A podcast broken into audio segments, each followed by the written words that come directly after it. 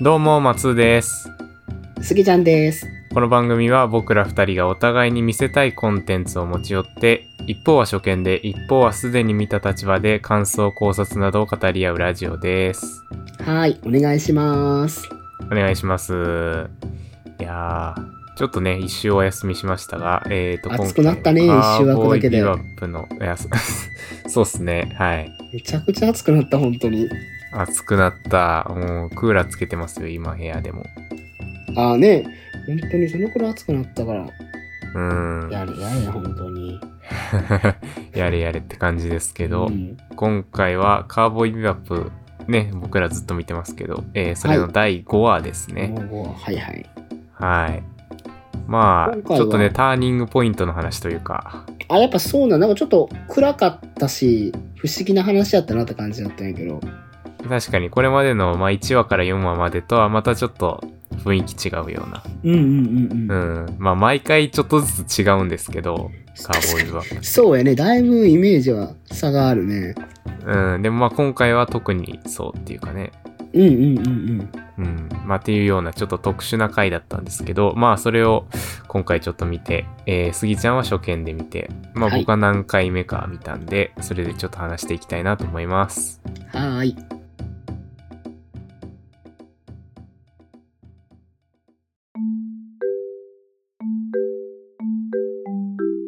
はいというわけで今回見ていくのは「カーボーイビューアップ第5話」ですね、えーはいサブタイトルをスギちゃんお願いしますはい。第5話、打天使たちのバラッドです。はいうん打天使たちのバラッとです よもうかっこいい言葉が かっこよすぎるね。ねどれが天使で打天使とは何なのっていう。うん。というような感じで、あらすじをね、ちょっと紹介しますか。はいはい。はい。えー第5話のあらすじです。はい。えー火星の巨大マフィア組織、レッドドラゴンの幹部、魔王遠雷が殺された。スパイクはジェットの静止も聞かず、一人で調査を開始する。一方、フェイは独自に事件を調査しようとするも、魔王を殺した張本人、ビシャスに捕らえられてしまう。うん殺されたマオはスパイクが過去にレッドドラゴンに所属していた頃の恩人だった。スパイクは自分の過去と向き合うためにビシャスの待つ教会に単身乗り込むのだったというお話ですうん。うね。ん、ふんふんふんふんふん。はい。というわけで、まあ、あのースパイク、主人公のスパイクの、まあ、過去がちょっと明らかになるっていうようなうんうんうんうん回でしたね。うん。そう、実はスパイクはまあ、その犯罪組織っていうか、まあ、マフィアっつうか、まあ、ほとんどヤクザみたいな、かなり日本っぽい、その、なんていうか、兄貴子分みたいな、うんうんうんううん。ん、血の絆みたいな、なんかそういうのを結構大事にするっぽい感じの組織うんうんにいる、いた、過去いた人だったっていうのが明らかになりましたね。うーん、なんか、今回まあ、ちょっと全体的に言うと、ちょっと話が難しくてさ、はいはいはい。まあ確かに一発で見てそ理う。解はちょっと難しいかもしれない。いなんか知らん人がいっい。ぱい出てくるから。そう、知らない人もいっぱい出てくる、なんか、あれは、罠だぞ、お前、そんなとこに行くのか。ああ、行くさ、みたいな、うん。ノリのとこが最初にあるやんか。はいはい。あれも、な、ななんで、なんで行くんやろなんでそんなに無理して行くのかもわからないし、うでなんで止めるのかもわからないし、ちょっと今回が全体的に混乱した回でもあって、そうね。確かに。特まにずそおの。前は誰だが多かったし、うんうん。そうそうそう。あのー、まあ、最初にさ、まあそのう魔王遠雷がさ、はいはいはい。その取引をしてたと思ったら、ビシャス、入ってきたビシャスに殺されちゃうっていうシーンから始まりましたけど、はいはいはいはい。なんかその、どうやらこの人はマフィアっぽいけど殺されちゃったんだなっていうのは分かったけど、うんうんうんうん。なんか、それがこうスパイクとどうつながるのかっていうのは結構お話中盤になって、なんかスパイクが実は魔王はなんかい世話になったんだよな、みたいな。都政のビビってやつはいはいさは、みたいな。そういうセリフがあったんで、確かにそうですね。その中盤でスパイクがそれを話すまでは、なんでそのそこまでスパイクがこの事件にこだわってるかっていうのは、あんまりよくわかんないっていうね。でなんかやっぱこのアニメ、アニメというか、この、特にこの回は、やっぱり、なかなか、なんていうの言ってくれないというか、なんか名 作か、名作ってなんて、その、いわゆる古典作品かみたいな描き方してるよね、なんか。ああ、そうっすね。今であればなんそか、のうんうん。スギちゃんはたびたび言いますけどね。そうそうそううそそう。の。その古典っていうのは、まあどういうとこまあ、古典っていうのが、といわゆる近代でいうところの、えっと、そのデフォーとか、あの辺の小説が近代になって始まって、うん。だからデフォーとかは割と、ロビンソン・クルーソーとか、あの感じだと割と明示的に書いてくれるけど、その後の、なんていうの、あのリアリズムとか、あのモダニズムとかの、うんそれこそ、えっと、バージニア・ウルフのああいう作品とかって、はい。誰と誰がどういう関係でとかをちゃんと明示して言ってくれないから、あーまあ、けども、そうなんだ物語を読む中で、あ、あの人とあの人はこういう関係で、あの人と、あの人は、えっと、結婚はしてないけれども、えっと、うんお互い好きに思っていてマドンナ的な存在なんだなっていうのが、その明示的に描かれないというか、うん。だから何度も読んでまあ何度も読察んでせよという。うんうんうんううん。ん。何その度も行間を読むというかね。あ、そうそうそう、そこ。なんか、このアニメは、なんていうその感じがするとか、今、割と、うんいや、今のアニメ事情がちょっとわからないからあれやけど、うん割と説明してくれる気がするんよね。まあね。ナレーターが入るとかまあ一言では言えますけど、まあまあ一言では言えないです。まあそういうなんていうかこう行間を読ませるタイプのそうそうアそうニそメうっ。ていうのもまあありますけど、まあなんというかこう、ね、こうメインストリームでやっぱ人気の作品とかはやっぱまあ分かりやすさっていうのもある程度はそう。重視しているというかね。うん。やっぱここの、なんていうんだろう、アニメの一つの、わかりやすさうと、んそれに対するこの、まあ、リアルさ、リアル、こっちはまあよっぽどリアルやから、うん。誰々と誰々はどのような関係でなんていうこと言ったら冷めちゃうから、うん。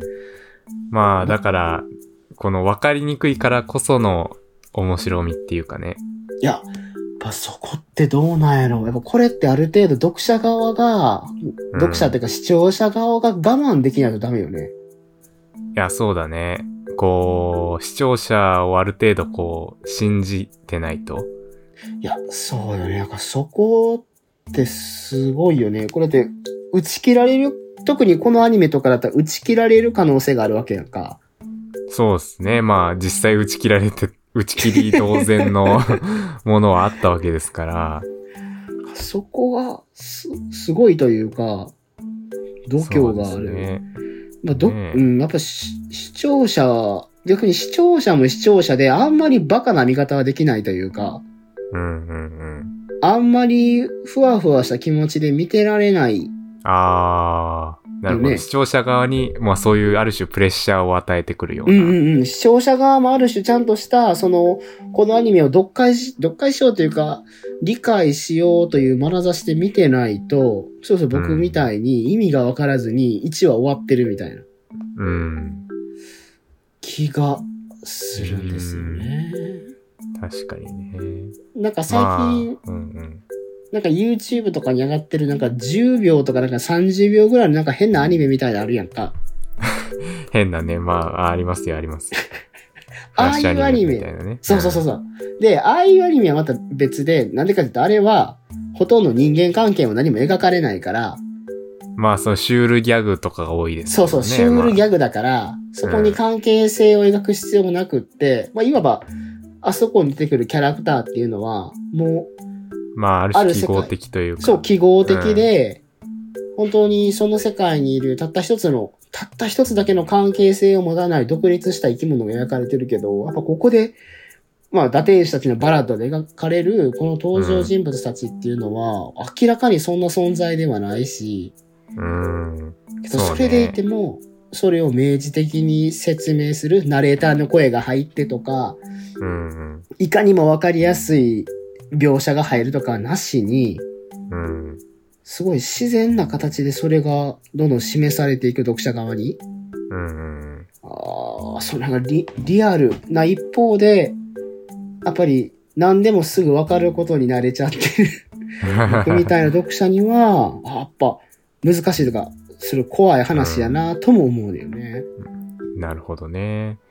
まあ、とは、は、まあ、っていう面もありつつ、うんうん。まあ、一方でこう、結構わかりやすく熱い展開というか、まあ、もありそうやね。つつみたいな話で、例えば、こう、ね、ジェットがスパイクを止めようとするみたいなところも、まあその理由はわからなくとも、まあ、このままスパイクが、ね、その敵地というか、敵の本拠地に乗り込んだら、まあ死ぬかもしれないっていうのはわかるわけで、うんうんまあそれ、を、こう、ぶっきらぼうというか、まあ言葉はは悪いけれども止めようとするジェットっていうのは、はないんはかいそれはそれでこう熱いものがある。それはまあ、そのスパイクのバックボーンのし設定とかを知らなくても、こうわかるところといううか、ん、うん、うん、うん。うん、ちゃんとそういうお話が、お話の筋がある程度見えなくても、ちゃんとこう上がる部分っていうのは持ってきてるっていうのは、はいはいはい。さすがですよね。いやー、そりゃそうやね。うん。まああとなんというか、こうあの、ビシャスとスパイクっていうのが、うん、うん。まあ、その過去に何があったかとか全然わからないけれども、なんとなくライバルっぽいんだな、みたいなのはわかるじゃないそうやね。ライバルだし、なんか、なんや良きライバルうーん。な感じなのまあかなと思ったんやけど。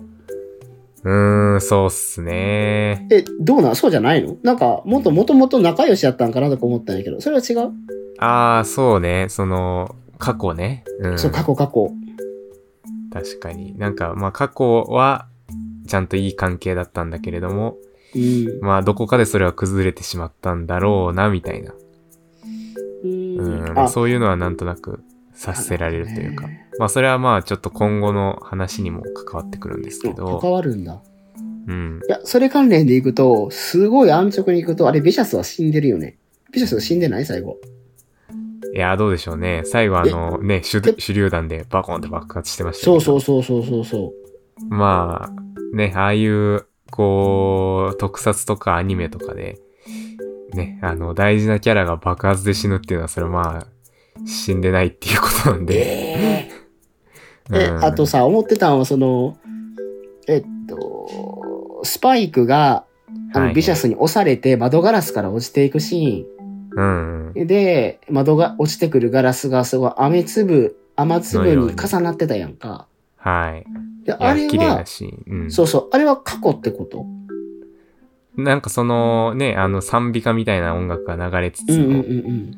あれ、あの、まあ、こう、そのスパイ、ビシャスに、こう、押されて、ステンドグラスがガシャーンってなって、まあ、そこから落ちているっていうスローの映像と、過去のフラッシュバック、なんか白黒の階層みたいなのが、はいはいはいはこい。う、パッパッと入れ替わりながら、っていう、なんかちょっとまあ、印象的なシーンでしたね、あれ。いやで、あそこでスパイク死んじゃうんかなと思ったんよ。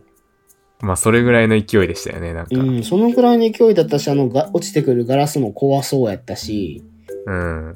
なんかすごいやいいや賛美歌の感じとか白黒の感じとかが、走馬灯的な感じなのかなと思ったり。そうね。でもまあ、まさに走馬灯で、なんかこう過去を回想して、一気に回想してるっていうのはやっぱり、こう死の間際にいたのかな、みたいな。うんうんうんうん。うん。で、やっぱあの回想シーンっていうのが、まあ、今回のその、ね、そのスパイクの過去っていうののさらに奥の方にあるっていうか、うんうんうんうん。うん、まあ、何、何かはまだよくわからないけど、何かあの、まあ、階層に出てきた女性とかが、なんかこう、関わっていることによって、今のスパイクの、えっ、と、立場っていうのがあるんだろうな、みたいなことが、なんとなく感じさせられるというか。ああ、なるほど。うん。だだってまあ、今回のそ話の、うんうんうんうんそのね、レッドドラゴンっていう、まあ、マフィア組織にいたけど、そこをはいはいはい抜けて、今、賞金稼ぎをやってるわけだから、うんうんうんまあ、何かしらその抜ける理由があったり、事件があったりとかはしたわけで。うん。うんうんうんうんで、まあ、おそらくそ。の過程でビシャスとは仲違いをしているっていう。そういうことか。ああ、あの人じゃあめっちゃ重要やん。そうね、まあ、スパイクの過去を握っている。こう、カーボーイブアップの今後のお話のその流れとして、うんうん。まあ今までの1話から4話みたいな、こう1話完結のお話っていうのが、まあ基本ありつつ、何話かに1回まあ、あの、スパイクの過去に触れる縦軸のお話が進む回っていうのが、何話かに一回挟まるっていう構成になりまなするねほ。どね。うん。で、そこには結構な確率でビシャスも出てくるっていう。ええビシャスめっちゃ重要人物やん。ね若本さんボイスでしたけど。若本さんあのー、アナゴさんですよ。サザエ さん。フグタくん、うまっ花子をよろしくって。 あサザエさん、サザエさんの別の人っていうね、そっちは。うん。あ、そうなんや。あの人やったんや。そうっすね。いやいや、やっぱ、ええああいうこうね、アナゴさんみたいなとぼけたキャラも、もちろんいいですけど、ああいうこう、キリッとかっこいいキャラもかっこいいってういや、すごい。ね。あまりにも違いすぎてわからんかった。うん。じゃあ今回の話にしてもやっぱり、スパイクの過去なんやな。うん。あと全然、あのー関係ない話っていうか、まあうんうん余。談なんですけど、ほうほあのー、スギちゃん、竜が如くっていうゲーム知ってますう。竜が如くね。あのー、あの、プレイステーションとかで。はいはいはいはいはいはい。まあ、のーこう、喧嘩す日るやつ。本の、そうそう、喧嘩するやつ、その、うんうん日本の裏社会を舞台に、まあいいろいろ。ろ喧嘩したりするっていうゲームなんですけど、うん。まあ、それの龍が如く4っていうのに、あの、秋山っていうキャラクターが出てきて、めちゃくちゃ詳しい。私やってたんあの、僕ちょっとやってたりしたんですけど、うんうん。あのーその秋山っていうキャラクターの、あの、声が山寺さんなんですよ。おお。で、まあ、その秋山っていうキャラクターも結構なんていうかアウトローっていうか、こおおほうほうほう、う。裏社会で生きる、まあ、金貸しっていうキャラクターなんですけど、はいはいはいはい。なんか、その、結構ね、その、龍が如く4を作って、秋山っていうキャラクターが出てくるにあたって、やっぱりその、す龍が如くのスタッフの人も、カーボーイビューアップのスパイクっていうのが結構参考になったというか、なんていいうのがインタビューとしてあって、はいはいはいはい。なんかそうらしいんですよ。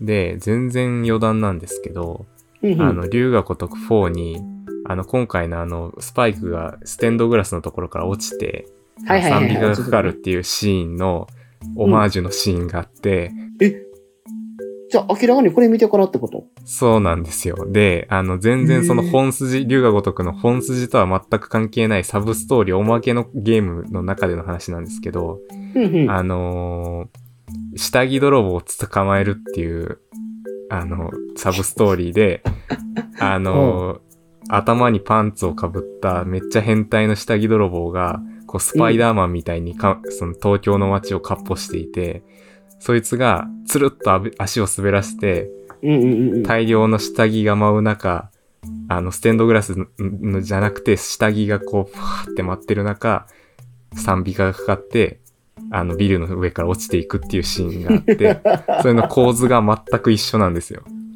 じゃあ明らかにこのシーンじゃん。5, 5話の。そう。あれをまあ、パロってるっていう。恐ろしいパロディやな。うん。で、その下着泥棒を捕まえるのが秋山っていうキャラクターなんですよね。うわ、もうそれもすご いパロパロってるというか、なんかごちゃごちゃになってるけど。そう。へいやいや、え。という、全く余談でしたけど、そういうシーンもありますすごい。やっぱそのくらいの名作なんや、これ。名作っていうか、そんなオマージュされる対象なんや。うん。 まあ、オマージュされるっていうか、まあ、オマージュしてそれかいっていう話だけど、下着泥棒かいっていう話だけど、確かに。っていう感じでね。まあ、今回からこのスパイクの過去がちょっとだけチラ見してきたぐらいの感じやな、今回は。そうですね。まあまあ。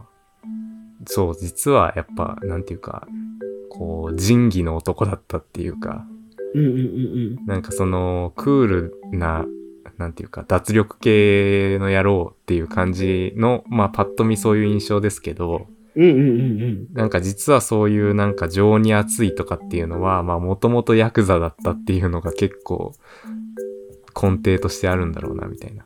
うーん。そういう仁義とか、なんか男の情みたいなものを大事にする世界で育ってきた人間だから、やっぱり根底にはそれがあるというか。っていうので見ると結構なんか僕は最初カーボーイビバップ見た時に、この5話見て、あ、カーボーイビバップってそういう話なんだっていうのが、ここでようやく分かったっていうか、なんか、はあ。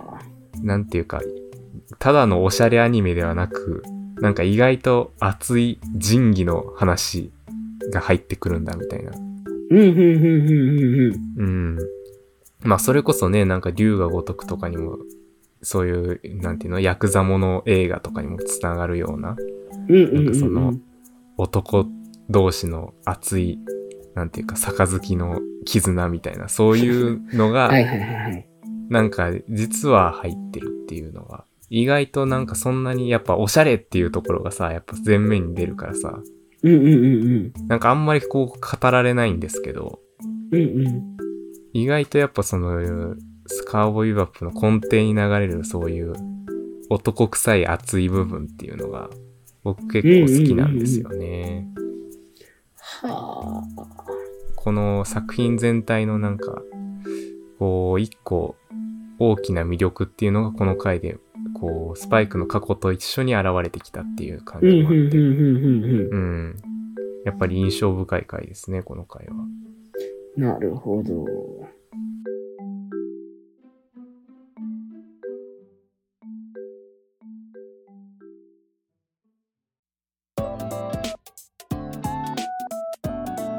はい、というわけでエンディングです。はい。はい。いやー、ちょっと全然関係ないんですけど、最近見た映画の話をしてもいいですか、おー、最近何見たの最近、あのー、リバー流れないでよっていう映画を見てきまして、え、ってことは今、劇場でやってるってことそう、今ちょうどね、劇場で、先週ぐらいから始まったんですけど、うん、うん、うん。これはあのー、ヨーロッパ企画っていう京都の劇団がね、あのーあ作った映画なんですよ。はいで、あのーまあ、で、まあ見に行ったんですけど、すごいよ。面白くってね、あのー2分の時間が永遠タイムリープし続けるっていう映画だったんですけど、なんか全然そのすごいねカーボーイビバップと関係ない話で恐縮なんですけど、いやいや、ぜひなんか、これも、なんだろうな、まだ見てない人いたら結構見てほしいなって思うような、へなーかなかこう、他にないっていうかね、うん、映画だったなと思うんで。面白いね、まそあれ。スギちゃんも良ければ、機会あれば。まあ結構京都はね、上映感多いんで、やっぱお膝元だから。ああ。うん。あの、2条のビビでもやってるし、 うん、うん、うん、うん。ビビって言ってめちゃくちゃ地元の話ですけど、ビビだね。ビビっていうのがあるんですよ、2条っていうところに。あるね。映画館が入ってるビルがね。ほうほうほう。そこでやってるんやう。そう、ビビでもやってる結し、構でかくあないとそうそうそう。あと、京都シネマとか、出町、出町座とかでもなんか7月の半ばぐらいからやるって言ってたな。ああ、なるほど。うん。そうなんで、まあ、良ければ見に行ってみてくださいという話でした。はーい。はい。というわけで、えっ、と、今回はこの辺でお別れとしたいです。はい。で、えー、お便りとかね、もし、あのー送っていただけるということであれば、えー初見ラジオアットマーク gmail.com、もしくは Twitter の DM などにお便りをお寄せください。えーそして番組 Twitter もありますので、えー概要欄のところからリンクとかで飛んでいっていただいて、ぜひフォローをお願いします。あと、番組自体のフォローも良ければお願いします。というわけで、また次回お会いしましょう。さよなら。さよなら。